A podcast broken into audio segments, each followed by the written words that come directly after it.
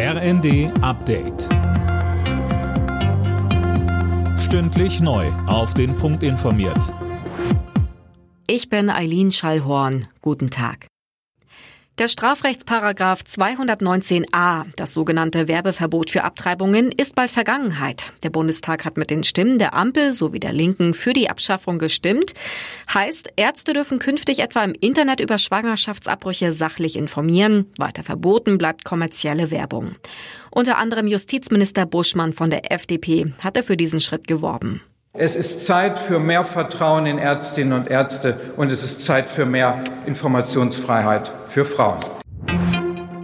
Wirtschaftsverbände begrüßen die von der Bundesregierung ausgerufene Alarmstufe Gas. Der Außenhandelsverband BGA spricht etwa von einem richtigen und wichtigen Schritt.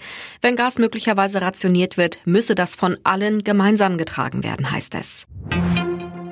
Beim EU-Gipfel stehen heute die Gaskrise und die anderen wirtschaftlichen Folgen des Kriegs in der Ukraine im Mittelpunkt.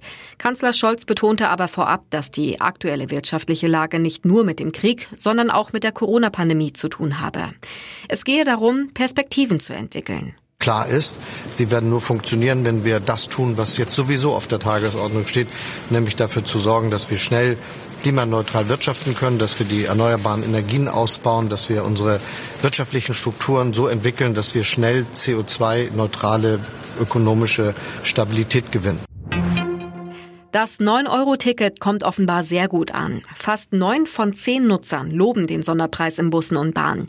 Das geht laut Redaktionsnetzwerk Deutschland aus einer Umfrage der Deutschen Bahn und des Verbandes Deutscher Verkehrsunternehmen hervor.